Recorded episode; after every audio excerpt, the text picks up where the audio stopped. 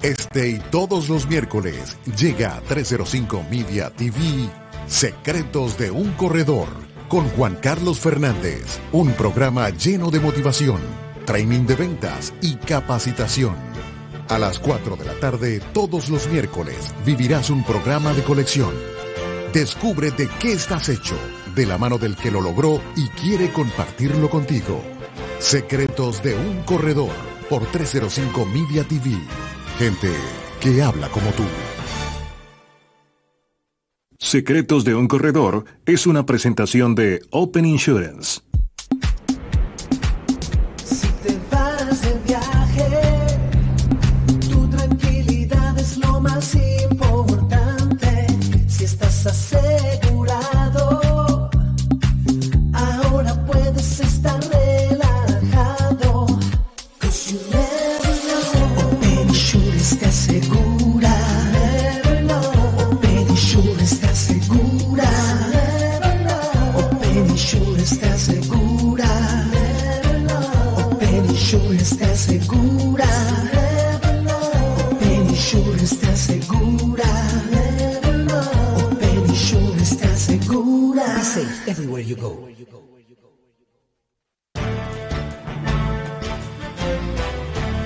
Buenas tardes, bienvenidos a 305media.tv. Aquí estamos hoy con alegría y con mucho ánimo. Hoy vamos a hablar de temas bien interesantes, temas muy importantes, sobre todo en estos momentos de pandemia que la gente está un poco perdida, eh, porque bueno, no sabe qué va a deparar el futuro, cómo va a terminar este año 2020 y qué tenemos en vista para el 2021. Entonces, un poco el, programa de hoy vamos a hablar de muchos temas, pero vamos a hablar con un especialista, una persona que ha sido CEO de empresas, ha sido coach, ha sido uh, emprendedor y, ha estado realmente dedicado los últimos años a, asesorar grandes empresarios a, cómo surgir adelante en sus, en sus tres áreas más importantes de su vida, que son su familia, sus negocios y su vida personal. Bienvenido hoy, eh, Osvaldo Álvarez está con nosotros. Bienvenido, Osvaldo. Gracias, Juan Carlos, gracias. ¿Qué tal? Eh, quiero arrancar contigo, Osvaldo, que nos eches un poquito el cuento. Cuéntale a la audiencia nuestra que nos sigue. Son personas que están en todas partes de Latinoamérica y aquí en Miami, eh, sobre todo en Florida, en Houston, en varios eh, lugares de Estados Unidos donde la diáspora nos sigue. A veces tenemos personas también que están conectadas desde Madrid. Y échanos un poquito el cuento de tu historia personal, cómo llegaste tú a este mundo, um, lo que estás haciendo hoy en día y, bueno, cuéntanos un poquito de tu historia. Bueno, yo, yo crecí en Venezuela, me gradué de abogado, eh, siguiendo un poco un libreto de lo que la expectativa, yo sentía que era lo que se esperaba de mí, ¿no?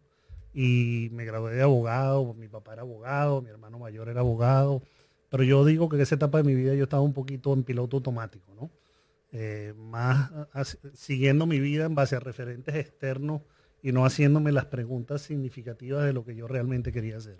En ese, en ese camino me di cuenta eh, rápidamente, me gradué de abogado y en menos de dos años de práctica, que yo quería estar más bien del lado de los clientes, yo quería estar del lado empresarial, de, crear cosas, de construir cosas, pero en ese momento no, tenía como la valentía de dejar mi formación y se tenía mucho miedo de cómo iba a ser eso percibido eh, en mi entorno. Y tomé la decisión de, bueno, la forma como lo voy a hacer me voy a ir a hacer un, máster en administración y voy a conseguir los recursos y me voy a ir por una universidad con un buen nombre y esa va a ser mi salida, ¿no? Y así seguí, siguiendo, yo digo que fui para esa universidad por las razones equivocadas, porque era buscando más bien la validación externa. Y como es la vida, a las seis semanas de estar ahí me dio un ataque de pánico que terminé en el departamento de mental hygiene de la universidad y ahí fue donde empezó mi proceso de introspección y de empezar a ver qué es realmente lo que yo quería hacer y empezar a conectarme con referentes internos en lugar de todos esos referentes externos. Eh, terminé mi posgrado y me vine para Miami y empecé mi camino como emprendedor. Hice un primer negocio que me fue muy bien eh, como un dealer de DirecTV. Después una cosa me fue llevando a otra y al mismo tiempo mi mejor amigo, que era un gran emprendedor, un día me llamó y me dijo, aquí está esta oportunidad, este negocio, vamos a meternos juntos. Era comenzar una aerolínea desde cero, Eh, yo le dije en ese momento, tú estás loco. Bueno, las vueltas de la vida terminamos involucrados, arrancamos el negocio y a los años, a los pocos años, él se enfermó de cáncer eh, y lamentablemente murió. En el momento que él murió, a pesar de que yo había pasado por un momento difícil en mi vida con mi divorcio, eh, en el momento que él murió sí fue un shock muy grande desde el punto de vista interno de decir, bueno, ahora sí, yo me voy a conectar con lo que la vida espera de mí a toda costa. Lo que yo tenga que hacer, lo voy a hacer. Vendí todos mis negocios, eh, contraté un coach, empecé un camino de retiros espirituales y experiencias espirituales de todo tipo, buscando esa conexión con mi esencia y decir, yo no me quiero volver a entrampar en la vida por esos referentes externos, sino yo quiero tomar esta etapa para hacerlo. Y en ese camino, trabajando con un coach, eh, surgió muy claramente que parte de mi pasión era ayudar a otros emprendedores a no cometer los errores que yo estaba cometiendo. Y además de eso, a crear ecosistemas de ambientes seguros donde la gente se pueda rápidamente mostrar sin el traje de Superman porque uno se pone ese traje de Superman para lo que los otros admiren, pero puedes estar totalmente desconectado, ¿no? Como Ramdas decía, uno pasa una buena parte de su vida entrenándose para ser alguien, pero al mismo tiempo te estás desconectando de ti mismo si eso no viene desde un buen lugar. Entonces, eh, a partir de eso, me convertí en coach de negocio, hice mi certificación en meditación en el Chopra Center porque por un retiro que fui me cambió la vida con el tema de la meditación y ahí empecé a combinar las dos cosas, ¿no?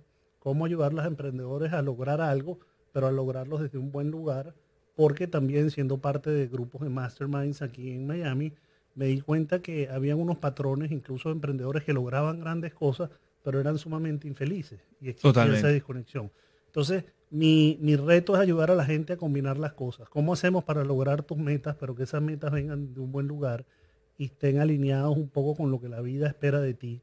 Eh, para que haya ese, ese fulfillment, no solamente eh, la ciencia de lograr cosas, pero como dice Tony Robbins, al mismo tiempo el arte de lograr ese fulfillment, esa plenitud de las cosas que verdaderamente nos hacen feliz. Que te sientas lleno, ¿no? Él decía que uno de los grandes ah, emprendedores, artistas, como lo quieras llamar, que, mm, bueno, las personas más queridas del planeta, que era Robin Williams, eh, al final termina suicidándose. Tú dices, bueno, un artista tan reconocido, con tantos premios, que agradó a tanta gente, y tú vas a cualquier país del mundo, tú vas a los 160, 170 países que hay en el mundo, y preguntas por Robin Williams y todos lo conocían como alguien extraordinario, agradable, jocoso, jovial, simpático, que logró mejor premio en cómic, en, en, películas cómicas y también en, películas dramáticas con Patch Adams, y de repente se suicida, ¿no? Entonces dices, bueno, hay algo ahí hay algo que no está bien, ¿no? Exceso de, dinero, porque falta de dinero no tenía, o abundancia, exceso de abundancia. Pero hay algo allí. Entonces, ok, entonces tú pasaste todo ese proceso, wow, fue un proceso radical, ¿no? De una línea aérea a Deepak Chopra Center. Wow, ok. Y cuéntame un poco, eh, hoy en día estás en el mundo del coaching y, y obviamente incorporando la meditación en estos CEOs para que consigan su inner self, para que consigan su propósito.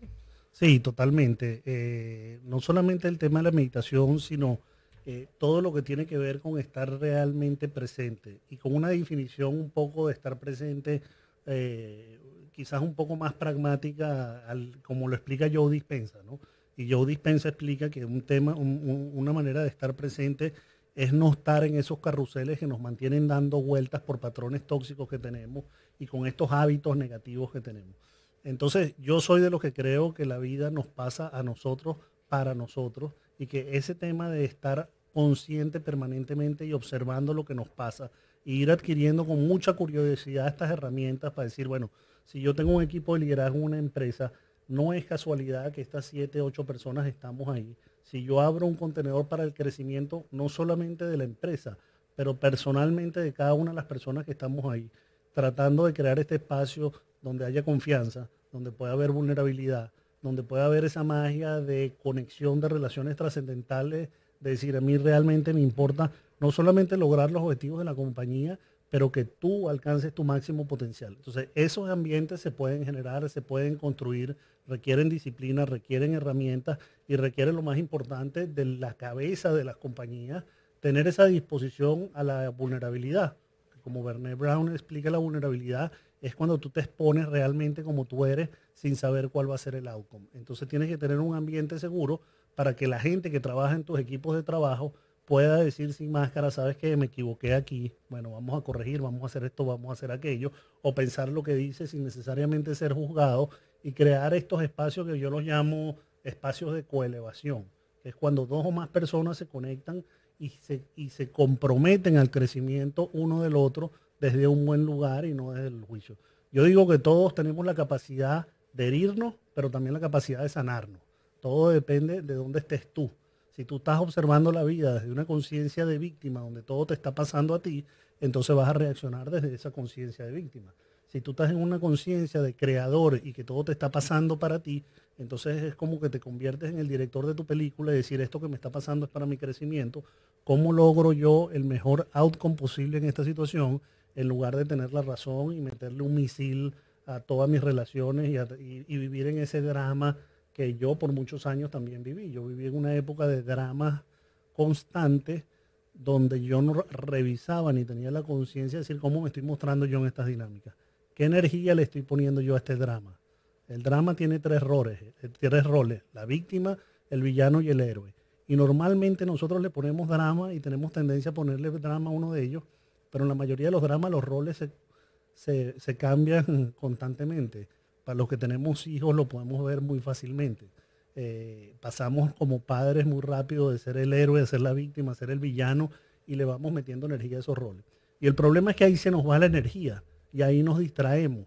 En lugar de estar pensando, esto es lo que está pasando, en lugar de ser la víctima, como soy el creador del mejor outcome posible, eh, eh, en lugar de ser em, el héroe en esta situación, cómo me convierto en el coach, ¿verdad? Y en lugar de ser el villano, cómo me convierto en el retador, el que reta y hace las preguntas para lograr los mejores objetivos, ¿no?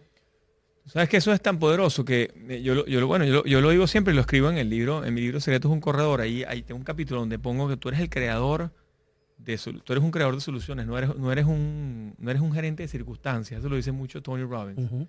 Tú no eres un gerente, tú eres un creador de soluciones. Y eso que tú dices cuando la gente se empodera, porque si tú te ocupas todo el tiempo estar en el, en el, en el, en el lado de la víctima, la realidad es que cualquier cosa, que te pase, positiva o negativa, pues siempre la vas a percibir como algo que está sucediendo por ti y no para ti. Correcto. Y, y, ese switch es tan importante. Hay un, hay un mensaje que él manda también muchas veces que dice, cuando tú cambias expectativa por apreciación, tu vida cambia. Cuando tú le das gracias a Dios, mira, tengo agua, ya va, tengo agua caliente, tengo luz, tengo dos hijos al lado mío, tengo comida para alimentarlos, ya está.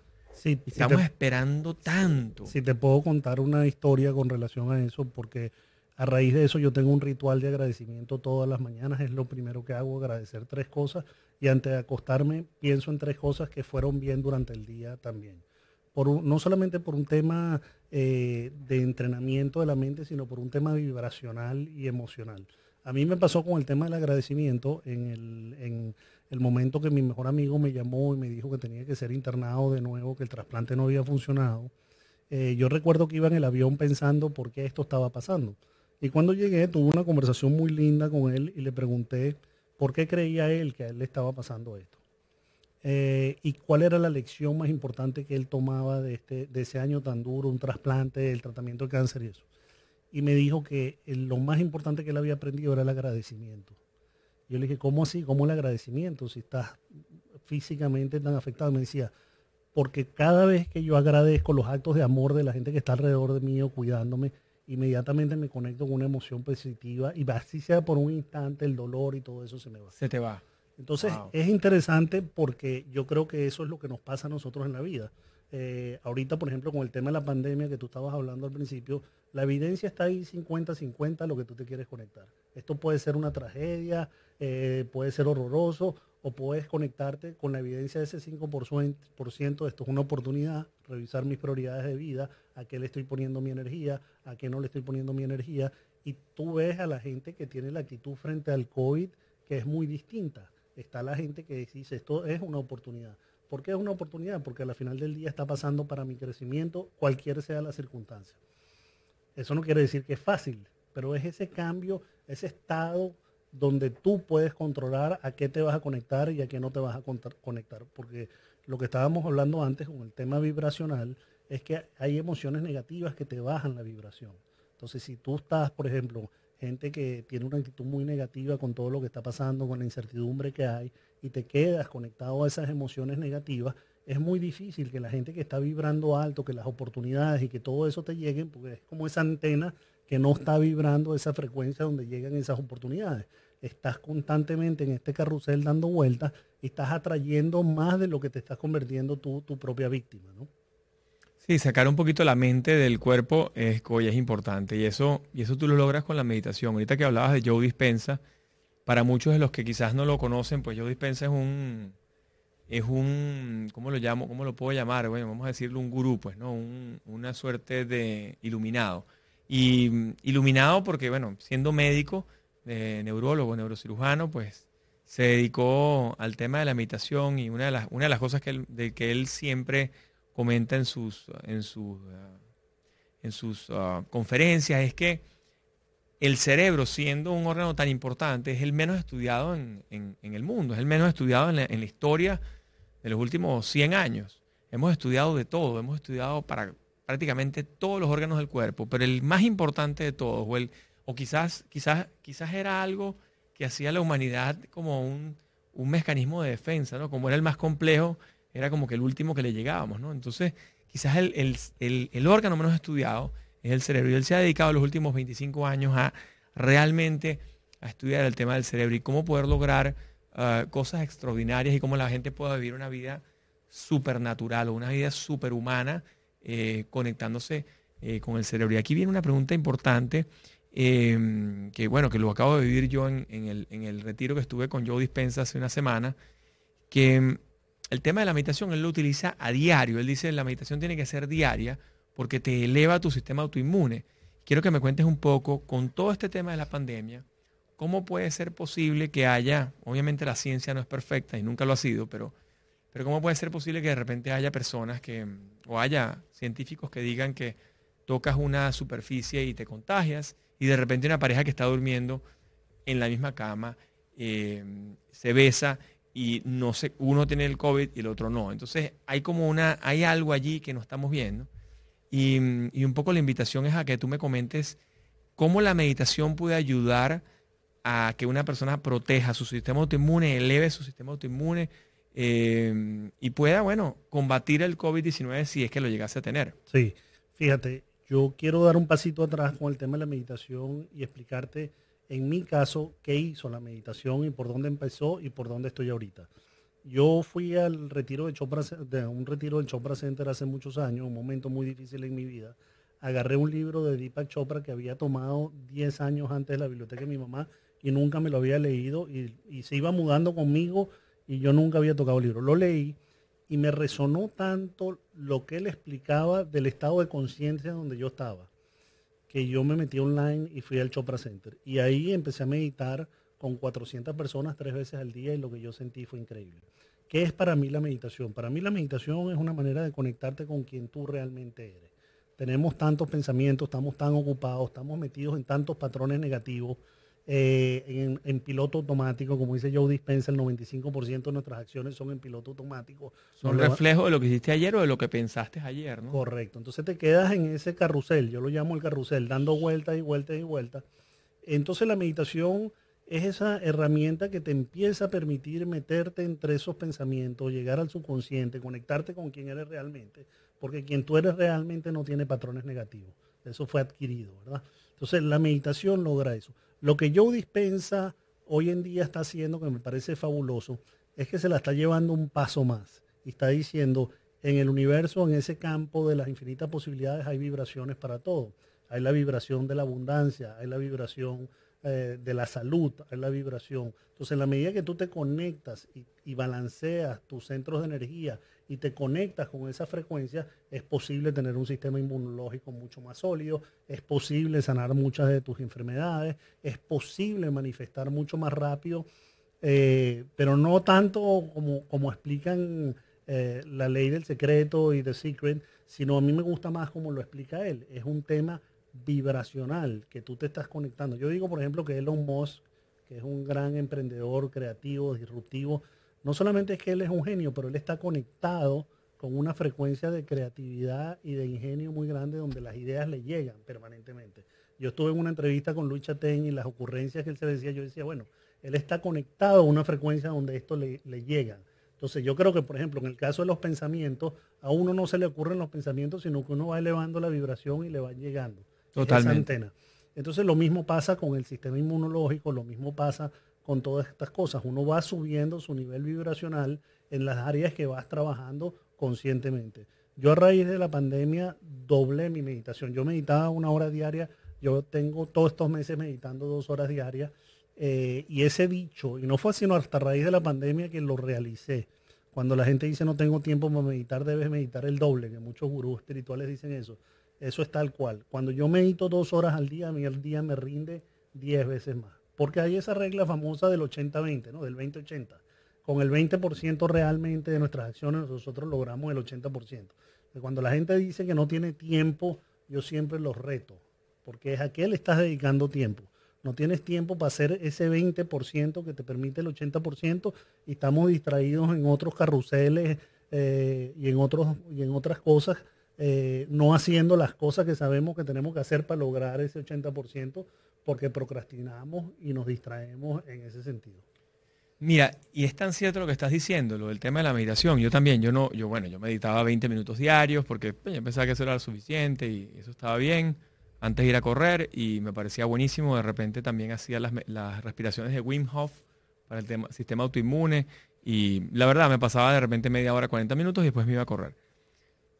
Pero es tan cierto lo que estás diciendo que, bueno, ahora ya, después que estuve en el, en el retiro de Joe Dispensa, sí, sí, sí, medito una hora, hora y media diaria. Bueno, porque las, visualizaciones de él, muchas duran una hora y pica. Y en ese retiro hay unas que duran cuatro y cinco horas. horas, sí, impresionante. Y uno pensaría, yo no voy a aguantar eso, y cuando estás ahí... Y estás parado allí perfecto, erguido y todo, después te acuestas, te vuelves a parar, impresionante. Pero esto lo voy a unir con algo que me pasó esta mañana. Yo estaba conversando con alguien que quizás no está oyendo hoy y mm, si no está oyendo, pues le va a gustar este, este comentario que tú acabas de hacer, es tan importante. Cuando tú meditas dos horas, una persona que de repente dice, no, no tengo tiempo, para hacer las cosas. No me da tiempo para lograr mis, cometidos, no me da tiempo de lograr, trabajo 12 horas al día y yo le digo, wow, pero algo estás haciendo mal. Y tú lo que necesitas realmente es un coach. Soy esta mañana. Tú necesitas un coach, urgente. Porque así como necesitamos un coach para un deporte, si quieres aprender a jugar golf, si quieres aprender a jugar tenis, si quieres aprender a correr, necesitas un coach. Yo he tenido coach en mi vida para todo, para correr, para, para los maratones, para, para mi alimentación, para realmente, bueno, para la vida empresarial, para mi marca personal, para mi negocio, tengo un coach para mi negocio también. O sea, que he tenido coach siempre para todo.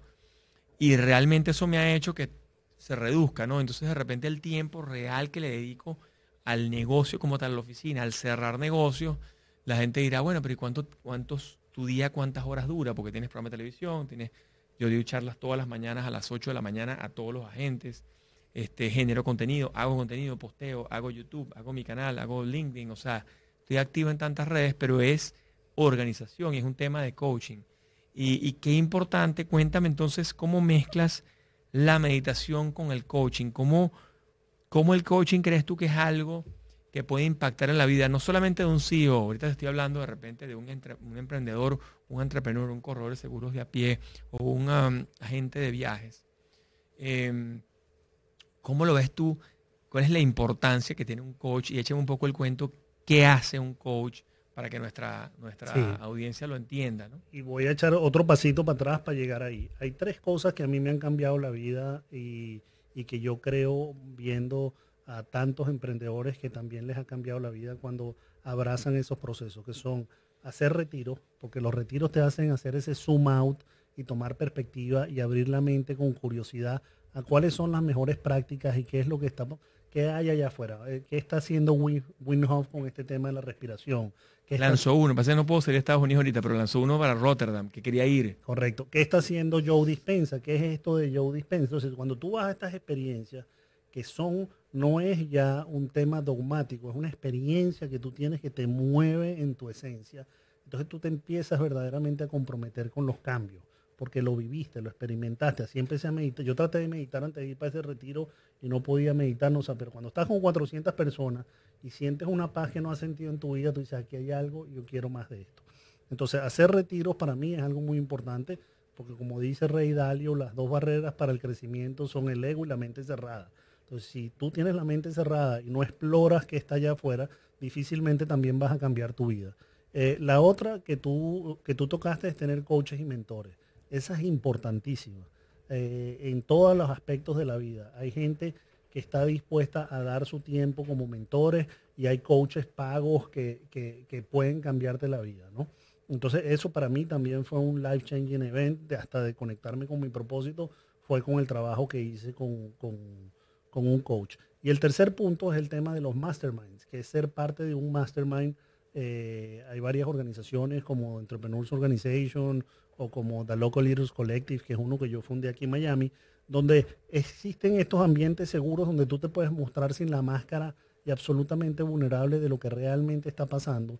Y se genera este, este, esta energía de coelevación, de crecimiento que yo te estaba hablando antes. De, yo tuve mi meeting con mi grupo, por ejemplo, esta mañana nos reunimos una vez al mes con unos protocolos de confidencialidad de por vida.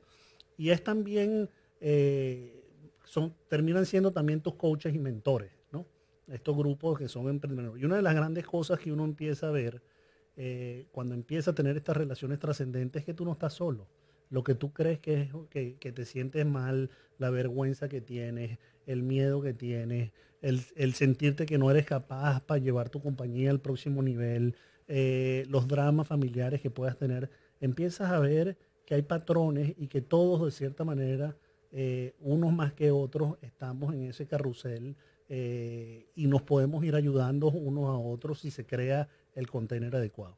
Para mí como coach, ¿cuál es el reto? Que tú te conectes realmente con quien tú eres, que tú realmente vayas descubriendo por qué estás aquí. Esas preguntas trascendentales del alma de quién soy, eh, cuál es mi propósito en la vida, por qué estoy agradecido, ir descubriendo eso y conectarte efectivamente con tu esencia y operar desde ahí.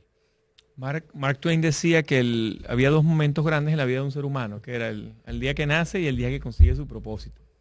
Y, la verdad que hay muchísima gente haciendo en repetición, como tú dices, en esa... Hay, alguien, no sé si es Stephen Covey, lo, decía, que era la carrera de ratas, ¿no? O Robert Kiyosaki, no sé, uno de los dos.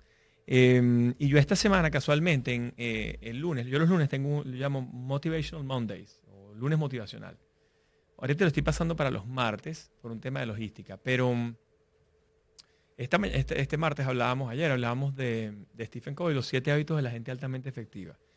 Y mm, el hábito dos eh, es el propósito, es realmente, em, él, realmente dice el, por qué estamos aquí. Y a veces le cuesta mucho a la gente y hay que salirse de esa rutina, salirse y buscar momentos Em, para, para poder analizar lo que está pasando, lo que estás haciendo.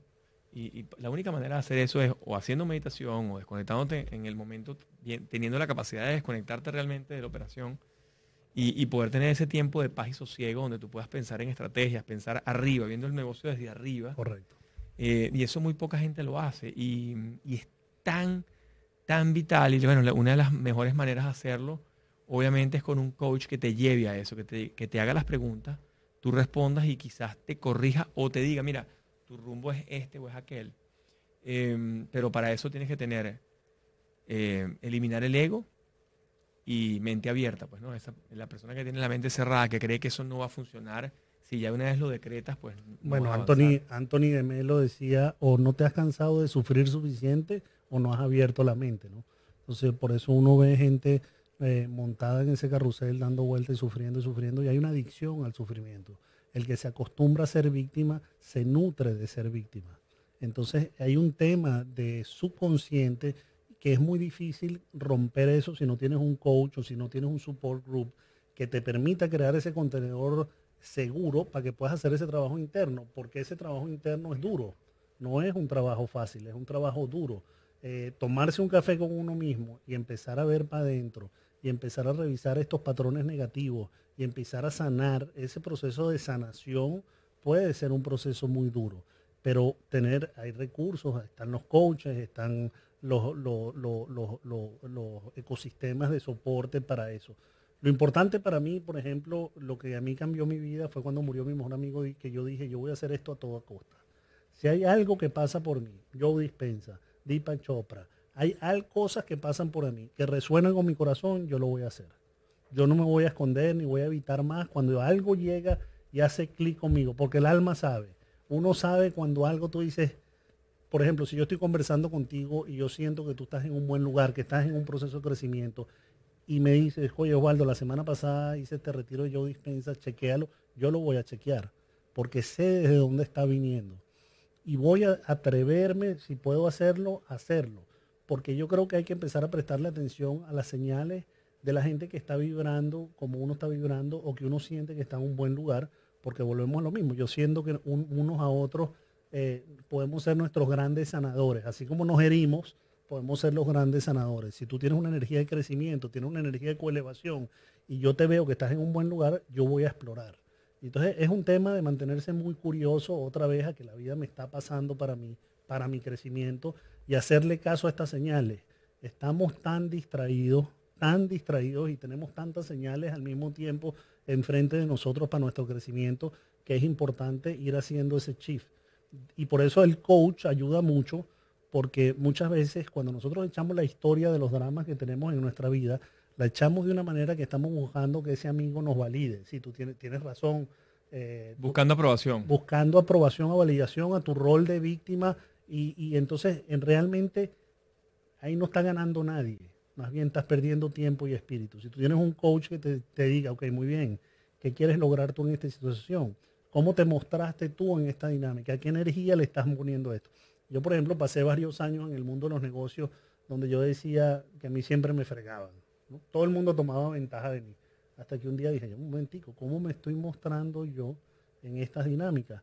¿Cuál es el gremlin o tara que yo tengo en la cabeza que estoy haciendo el setup para que esto pase? Y me di claramente que tenía que ver mucho con la relación con mi papá, con muchas cosas de mi infancia y creencias a las cuales yo le quería ser leal, que me estaban haciendo utilizar fórmulas absolutamente absurdas para mí, pero yo no me daba cuenta, sino que yo estaba en esa conciencia de víctima que la gente estaba tomando ventaja de mí. Entonces, un coach te puede empezar a iluminar, a poner luces en esos blind spots, de manera tal que cuando tú empiezas a hacer ese trabajo, por muy difícil que sea, en mi experiencia, comienzas a nutrir el tanque de la paz. Porque empiezas como que, es como, yo digo que para mí la película más importante en mi vida es Truman Show. Porque en Truman Show, eh, para los que no conocen esa película, es Jim Carrey que nace desde chiquito en un estudio y le crean un mundo ficticio y él está en piloto automático todos los días en piloto automático, pero empiezan a ver señas de que es un estudio de televisión y él se empieza a dar cuenta y comienza su exploración hasta que consigue la puerta fuera del estudio.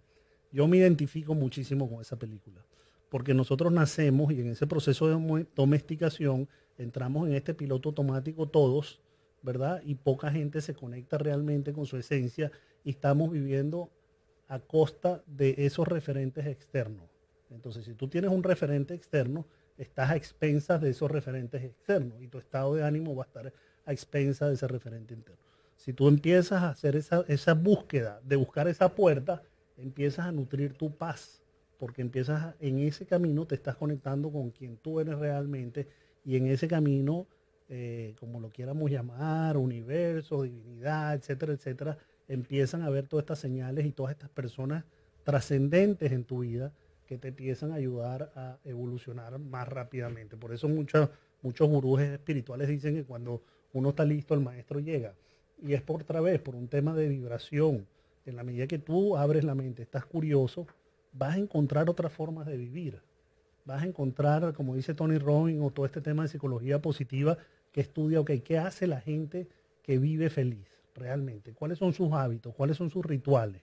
Hay herramientas, hay formas, hay, una parte que sí te corresponde a ti solo, que es esa parte de conexión interna con tu corazón o con tu esencia para descubrir por qué, por qué o para qué estás aquí realmente, eh, eh, qué espera la vida de ti, cuál, cuál es la razón por la cual tú, tú, tú viniste. Un coach te puede ayudar y empujar, pero hasta que tú no te comprometas y digas, yo me comprometo esto al 100%, a toda costa, es muy difícil eh, porque es más fácil distraerte constantemente con otras cosas si no tengo la plata, no tengo el tiempo, etcétera, etcétera, etcétera, y empezamos a buscar todas estas excusas para mantenernos en ese carrusel.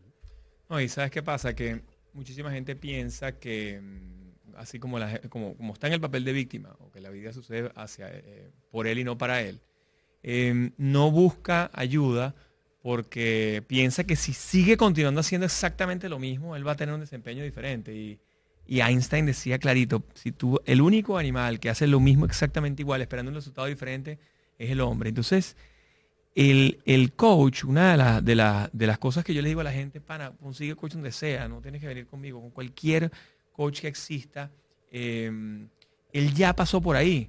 Eh, tipos tan astutos como Michael Jordan, Tú ves a Michael Jordan cómo él logró lo que logró y tenía unos grandes coaches al lado. Tú ves a cualquier Agassi, la historia de Agassi, de, su bajón y su, y su reconexión y su... que él volvió después. Ahora Tyson, ahora Tyson otra vez tiene un super mega coach que es este Tony Robbins, lo puso otra vez en shape como si tuviera 40, como si 40 años.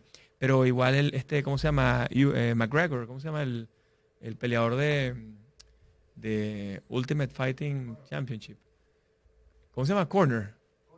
Conor McGregor, Conor, el, irlandés. Y así todos los grandes deportistas, Messi, el mismo Messi, tienen un super coach al lado. Y entonces nosotros que somos empresarios, no buscamos coach, nosotros somos autodidactas y auto...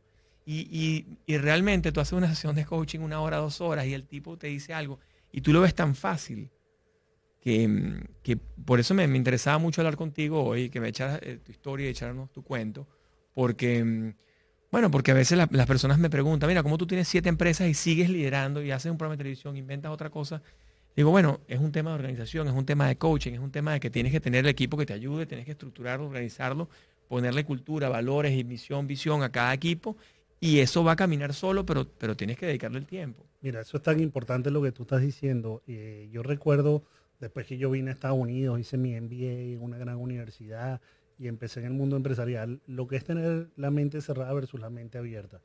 Yo hoy en día te puedo decir que haber hecho ese MBA y todo eso, que fue una experiencia maravillosa, pero yo no sabía ni cómo correr un meeting, cómo correr eficientemente un meeting, algo tan sencillo como eso. Una reunión sencilla de trabajo con tu equipo, de con tu comité. Yo, juraba que yo sabía. Cuando yo entré a este, a este tema de los masterminds y los entrepreneur organizations y empecé a darme cuenta realmente que había un mundo de herramientas que yo desconocía y que pasé años asumiendo que yo sabía cómo era y que yo era el, más inteligente de los que estaba sentado en la mesa y empecé a descubrir que realmente no sabía, que realmente el tema de la curiosidad y mantener, como, como dice Rey, Rey Dalio, mantener radicalmente la mente abierta es tan importante porque hay mejores prácticas, hay em, herramientas y es, un, es un proceso constante evolutivo. Entonces, hoy en día, por ejemplo, el tema de la curiosidad, eh, eh, además te empieza a nutrir relaciones trascendentes muy importantes. Y yo hoy en día he podido tener conversaciones trascendentes con un rabino, con un sacerdote católico, eh, con quien sea, porque yo dejé de entrar a esas conversaciones para tener la razón, sino por curiosidad. Yo tuve una conversación con un sacerdote con el tema del agradecimiento extraordinario. Tuve una conversación con un rabino con el tema del miedo extraordinario. Entonces, si uno no se quita esas, esos muros mentales que tenemos, que nos desconectan de la gente y más bien empieza a verlo desde el punto de vista de curiosidad, en la vida es un constante aprendizaje. Y en vez de ser un constante struggle o sufrimiento, puede ser más bien un constante flow, ¿verdad? No, y, te voy a decir alguna de, las frases que más me marcó a mí en el. Yo, no, yo no he hecho posgrado en el IESA, pero hice muchos cursos. Y ellos tienen una frase que a mí se me quedó marcada. Y bueno, yo la, he, hecho desde, desde, los 17, 18 años, cuando empecé a correr maratones en Nueva York. Em, empecé con el tema de la disciplina y quizás heredado por mi, por mi papá que le gustaba muchísimo correr. Y yo, bueno, a los 17 años corrí mi primer maratón yo dije, hay una frase que es brutal, que es el continuo de la educación, el continuo del aprendizaje, el continuo de buscar experiencias nuevas. Y esas experiencias nuevas hacen esas sinapsis nuevas, hacen que tu cerebro crezca. Entonces, en ese, en ese afán aprendí francés, después tuve una novia brasileña y aprendí portugués, después aprendí italiano ya a los 35, aprendí italiano en el carro con unos, con unos, ah, con unos CDs y tal. Y, bueno, y ahora a los 40, hace que me mudé para los Estados Unidos y aquí el, el, aprendizaje del, emprendimiento, porque nunca había sido emprendedor, eh, me ha tomado más tiempo del que pensaba, pero estoy haciendo alemán ahora. Entonces la idea es todo el tiempo tener una meta, todo el tiempo tener algo, una, una skill nueva, una habilidad nueva, mantiene que tu cerebro en, en, en, en abundancia, mantiene tu cerebro en agradecimiento, mantiene tu cerebro en, ese... Eh, porque es que la, la, no, sé, no sé tu conversación con el, con el padre, ¿no? Con el cura o con el... el, el ¿Cómo se llama? Este, este padre católico pero el agradecimiento hay una cosa que tiene que es maravillosa, que es que te elimina el resentimiento y te elimina el miedo. Totalmente. Entonces ya está, tú estás, you're free, estás libre, tienes libertad. Y, eso la gente no lo entiende de entrada, sino se lo de repente se lo haces ver. Muchísima gente llegaba a la oficina deprimida a mi compañía o, o en las sesiones de Zoom. De repente teníamos sesiones de Zoom con 40 países al momento. Yo decía, wow, hay gente en Italia, en Ecuador, en Perú, Colombia, Chile, en todos lados que estaba, necesitaba el conocimiento, necesitaba ayuda en el momento porque no sabía cómo, cómo salir a la calle a vender lo que fuere sin tener la interacción social, sin ir a un club, sin ir a un restaurante, sin ir a un, a un bar, a una discoteca, a un lugar, a un sitio, a un parque, porque bueno, porque eran los lugares que las personas iban a hacer su, su um, ¿cómo se llama? Su interacción social y ahí vendían. Y, y, y, ¿cómo? Entonces, en esa, en esa, en esa interacción, muchas de las personas que, que continúan, yo, les, siempre les, les, les, imprimía esa, esas ganas, esa, esa, eso es lo que, lo que tú llamas curiosidad de continuar educándose. No, no quedarse con... A ver, un conocimiento, quizás cuando nosotros nos graduamos de la universidad de, por ejemplo, en la, en la Metropolitana, que es la mejor universidad de Venezuela, una de las mejores en, en, en el tema de administración, eh, eso sí, nunca nos enseñaron a cómo establecer una reunión, cómo hacer un comité, cómo establecer una junta directiva, cómo llegar a un board, cómo hacer un protocolo de una, de una junta. Eso no, eso no es, nunca hubo una materia que dijera eso. Eh, y no por eso estaba mal, sino que todo iba evolucionando. Imagínate ahora cómo serán los protocolos para hacer un board de una junta directiva de una compañía como Google, por ejemplo, que imagino que será todo por Google Meet, o de Skype, que será todo por Skype, eh, cómo entra, quién entra, quién sale, quién habla primero, cómo hablas, cómo es ese orden eso, bueno, será un nuevo orden que tenemos que aprender, ¿no? Totalmente. Totalmente. Otra, otra pregunta que nos ha hecho la, audiencia, que nos han dicho, em, el tema de, networking, ¿cómo haces con estos, estos eh, CEOs o estas personas que nos están siguiendo, estos em, agentes de viajes, corredores de seguros, eh, emprendedores de cualquier área? ¿Cómo, ¿Cómo ves tú el tema del networking? ¿Cómo ves tú el tema de esa conexión con los demás para, o, esas colaboraciones? Hoy en día estamos en el mundo colaboracional. Y, es importante esa distinción porque eh, yo veo una gran diferencia en una etapa de mi vida de cómo yo veía el networking. Era un tema de estar allá afuera con el cuchillo en la boca viendo con quién podías conectar que te, que te, que te favoreciera a ti de cierta manera. Y eso con el tiempo y en la medida que uno va trabajando personalmente, por lo menos en mi caso, se ha transformado significativamente. Hoy en día yo no busco eso, sino relaciones de trascendencia. Es decir, ¿en qué te puedo ayudar yo a ti? Esa es la primera pregunta. Cuando uno está allá afuera y quiere tener conversaciones de trascendencia, es meterle una energía de en qué puedo hacer yo por ti. Y generar ese bound, pero genuinamente, genuinamente. Porque ¿qué es lo que pasa? Muchas veces con el networking nos ponemos esa máscara para impresionar a la otra persona Ah, que a lo mejor si no tuviéramos la máscara ni siquiera conectáramos con esa persona, entonces uno se pregunta, ¿para qué te pones la máscara para conectar con alguien que si no tuvieras la máscara no conectara contigo porque hay un interés de por medio? Eh, entonces, en mi caso, hoy en día, en este mundo empresarial y en este mundo de co-creación y de y constante dinamismo, más importante es las relaciones trascendentes. Más importante es conectar con gente que realmente genere esa energía de, de, coelevación y trascendente con el tiempo, que es uno de los aspectos fundamentales de la plenitud y de la felicidad, tener relaciones, relaciones trascendentes. Yo tengo muchos amigos que son muy buenos comerciantes, pero tienen muchas relaciones transaccionales. Y el problema de esas relaciones transaccionales a veces es que vas quemando muchos puentes también, ¿no? Porque primero la prioridad no es la relación, sino el dinero, por ejemplo. Y yo creo que la magia ocurre cuando generas estas relaciones de trascendencia, cuando generas estas relaciones de confianza, cuando generas esa, esta relación desde a mí realmente me importa y quiero hacer lo que yo pueda hacer para que tú logres tus metas. Y si, lo podemos, y si nos podemos ayudar mutuamente, mejor.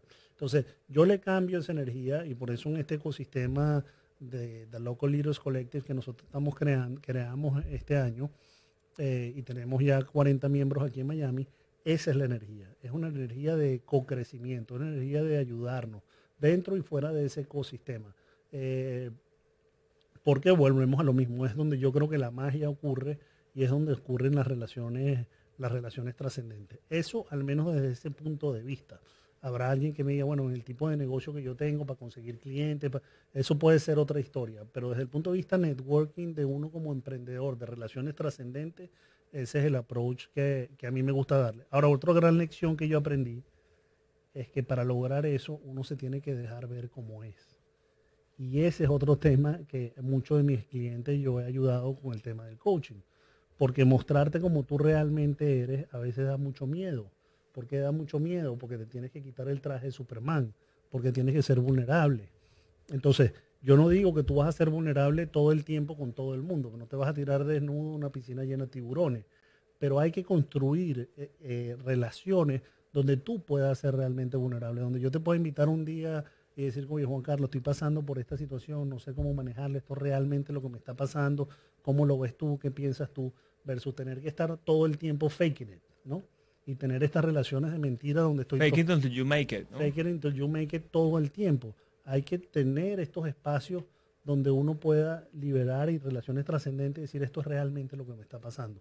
Y por eso estos masterminds eh, para mí son tan fundamentales. De hecho, la organización de entrepreneurs, eh, que es un, a nivel mundial y aquí en Florida hay 200 miembros, nace porque cuatro amigos, entre ellos estaba el fundador de Dell, Michael Dell, eh, una noche estaban comiendo todos juntos y al día siguiente uno de ellos se suicidó. Pero bueno, ¿cómo es posible que estábamos todos juntos y no lo vimos venir? Entonces surgieron estos, estos, estos ecosistemas que se reúnen una vez al mes para hablar de estos temas muy confidenciales para que tú tengas un outlet para que tú tengas un Una salida, pues. Una salida. Un way out. Correcto. Entonces, si no son estos, igual uno lo puede construir con relaciones personales. Pero asegurarse que tienes esos outlets donde te puedes desnudar completamente en tu esencia y no importa lo que tú estás pasando, no vas a ser juzgado. Eso es muy importante. Es una de las características de estos espacios. Que haya una cultura de que yo no estoy aquí para enjuiciarte, no estoy aquí ni siquiera para darte consejos Estoy aquí para compartir mis mejores experiencias y que tú tengas perspectiva y tengas de dónde tomarte porque va a expandir tu perspectiva. Mira, em, con respecto a las dos cosas que dijiste. Uno, um, el tema de la vulnerabilidad. Yo creo que cuando estás, cuando estás conectado con tu propósito, cuando realmente estás conectado con lo que, lo que tú quieres hacer, em, la vulnerabilidad pasa a un segundo plano. Porque, bueno, porque la realidad es que tú estás haciéndolo porque, bueno, porque ese es tu rol, ese es lo que tú quieres lograr, ¿no? Y, me pasa muchísimo con los agentes, con los corredores de seguridad. Yo les digo de una, porque la gente dice, es que tengo que vender a como el lugar, vender, vender. Digo, no, no, es que el, asunto no es vender. O cuando tú estás vendiendo una póliza de seguros a alguien, una póliza de vida, de salud, lo que fuera, o cualquier solución que le estés dando de transferencia de riesgo, o cualquier cosa que estés vendiendo, tú tienes que verlo como tú estás ayudándolo a él. No, no él te está ayudando a ti. La gente dice, no, es que bueno, como él me paga tal, él, eh, es, el pensamiento del paradigma del corredor que el otro está haciendo un favor a él. Y digo, no, no, si tú cambias tu perspectiva de inmediato y dices, ya va, cualquier cliente tuyo, tú lo estás ayudando a él, ya cambia completamente tu mindset y vas a vender exponencialmente, vas a vender muchísimo más porque ya no estás pensando en la venta per se, sino estás pensando en cómo ayudarlo. Correcto. Y que realmente lo que tú estés haciendo verdaderamente ayude a esa familia. Y, para mí es tan cierto, porque me pasó a lo, como yo empecé en este negocio del corretaje de seguros a los 19 años, eh, ya a los 20 yo le estaba vendiendo a todos mis amigos. En ese momento no nos conocíamos, no éramos eh, del mismo entorno, del mismo colegio, pero tenemos edades similares. Y, pero a todos mis panas del colegio, todos les traté de vender una póliza o traté de ayudar a la familia. Y el día que verdaderamente me convencí de que ese era mi propósito, fue el día que un gran amigo que mm, jugaba rugby en la, universidad eh, tuvo un accidente de tránsito bajando a La Guaira, chocó, él no estaba manejando, creo que era copiloto, y él quedó cuadraplégico y en dos, tres, cuatro meses, no sé, cuatro meses estuvo conectado a unos, a unos respiradores y tal, y, al final murió. Y, esa familia no solamente quedó devastada porque era su hijo único, sino además em, quedó en bancarrota. Una gente que tenía muchísima capacidad financiera, quedaron en total bancarrota, gastaron dos millones de dólares. Dos millones de dólares en Venezuela en el año 91, 92. Y dije, wow, esto es esto es una locura. Entonces, yo lo que quiero hacer con mi vida es tratar de ayudar a que eso no vuelva a ocurrir. Y cuando tú te conectas con esa energía, las ventas vienen solas. o sea, no tienes que estar buscándolo, sino ya va. Es algo natural que viene porque tú vas a ayudar a la persona. Y cuando él te llame, tú le vas a responder, lo vas a ayudar, vas a hacer todo para que eh, aquello que le pasó a este señor no le ocurra. Y yo quiero compartir contigo, por ejemplo, que mucha gente dice, coño, pero yo no sé cuál es mi propósito, ni sé por dónde empezar. Yo creo que un buen punto de partida es ah, eh, que parte del propósito pasa por compartir las cosas que uno ha superado. Porque tú no sabes quién te está oyendo ni a quién va a resonar.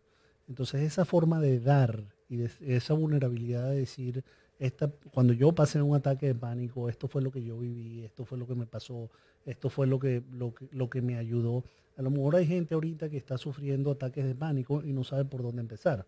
Entonces, cuando uno cuenta su historia de cómo lo superó, ya es una forma de darle propósito a tu vida, porque es esa energía de dar, es esa medicina tuya que le estás dando, que le estás dando al mundo. Entonces, a veces la gente se complica mucho con el tema del propósito y a mí me gusta pensar que ese es un buen inicio.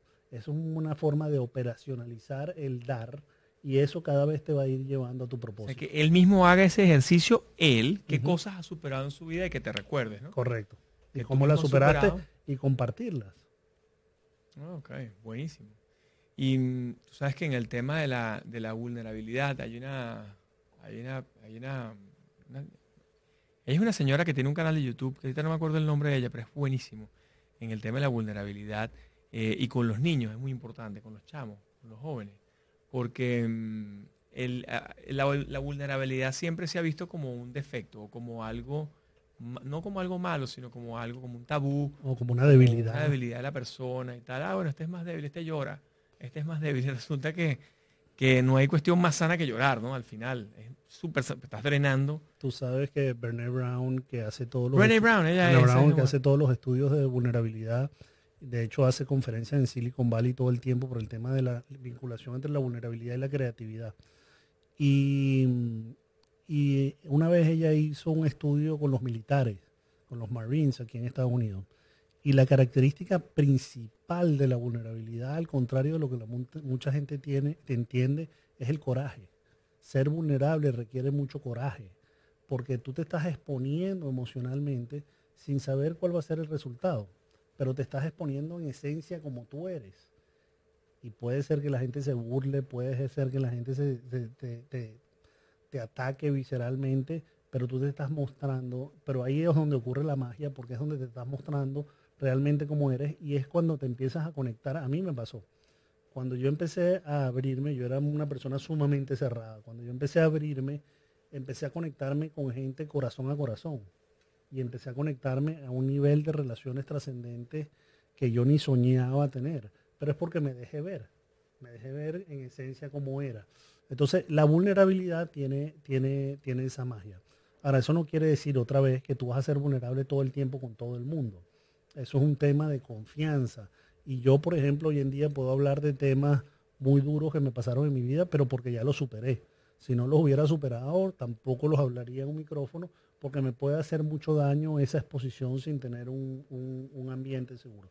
Pero lo que uno va aprendiendo en la vida, que en la medida, como tú decías antes, que te vas conectando con tu esencia, la vulnerabilidad es parte natural del proceso. Tú eres quien eres y punto, y te empieza a importar menos lo que la gente diga. Pero es un proceso que hay que entender que al principio hay que cuidar, eh, hay, que, hay que proteger el corazón de cierta manera, porque no puede ser vulnerable no tiene ningún sentido si tú tienes a alguien en tu familia que constantemente te, que te critica, no importa lo que tú hagas, te crucifica, no tiene ningún sentido ser vulnerable con esa persona para que te haga daño. Ahora, si es alguien que te va a empoderar, si es alguien que te va a alumbrar puntos ciegos, si es, con toda razón del mundo, porque es parte de tu proceso de crecimiento. Totalmente.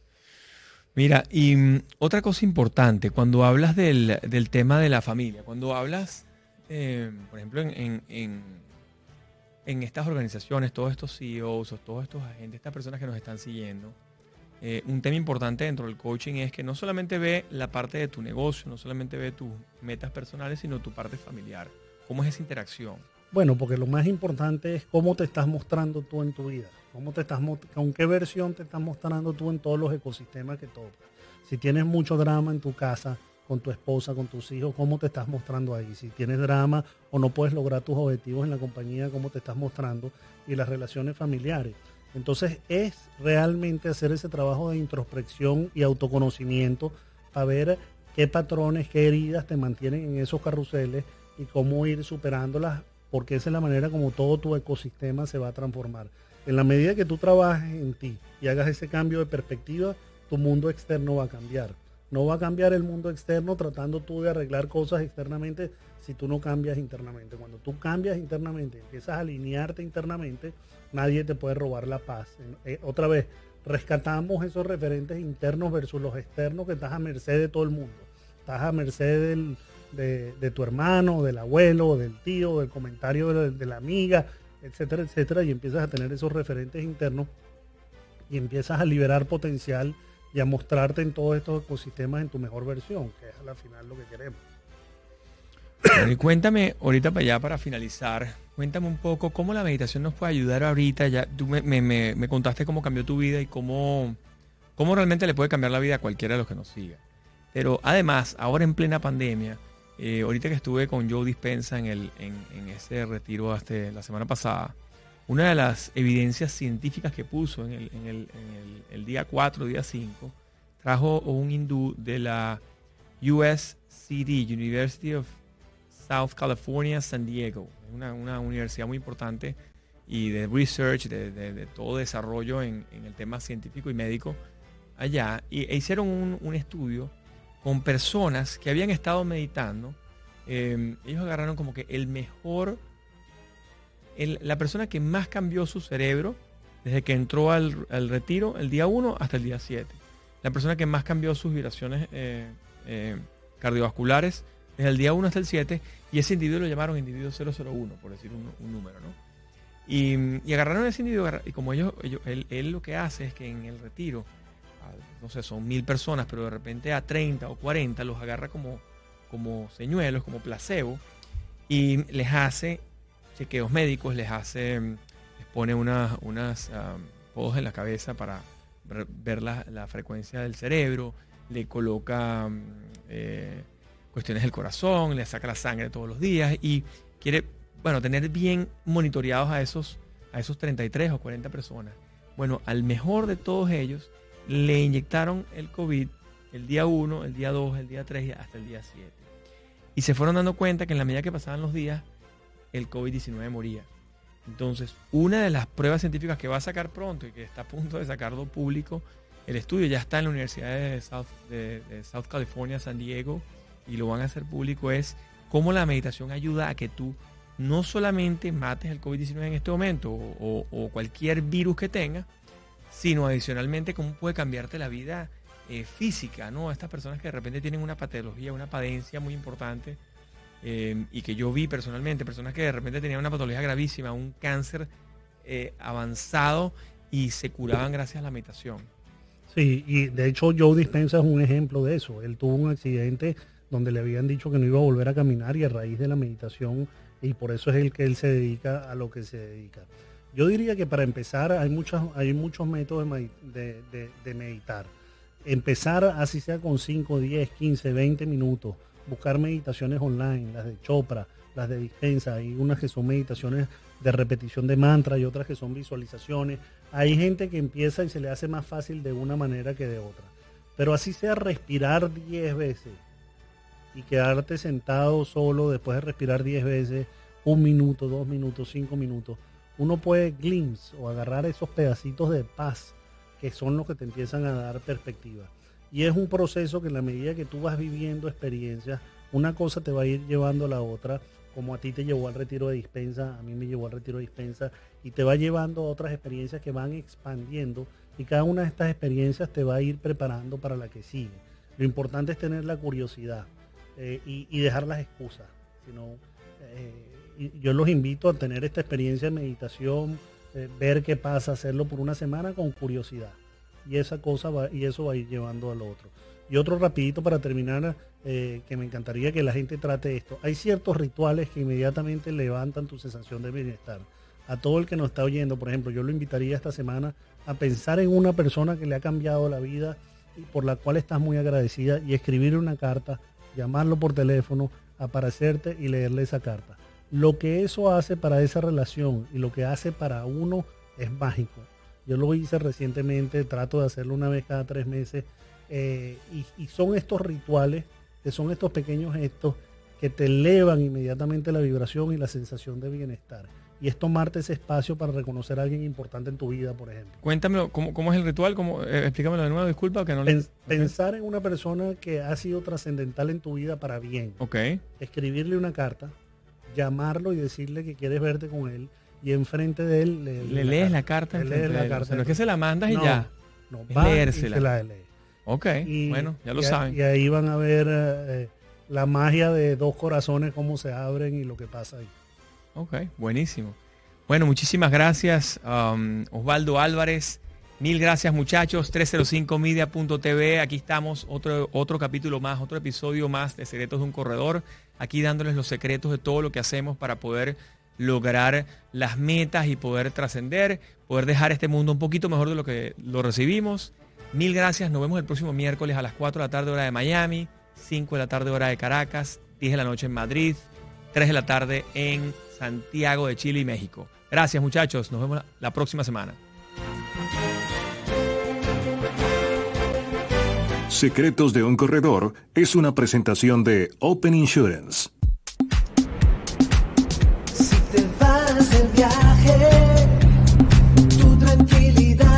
Más importante.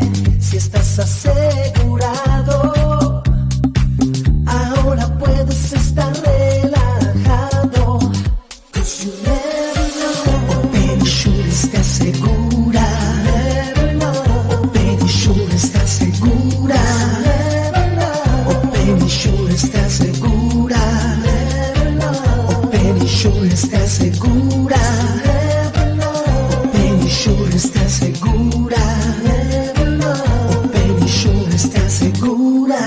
everywhere you go.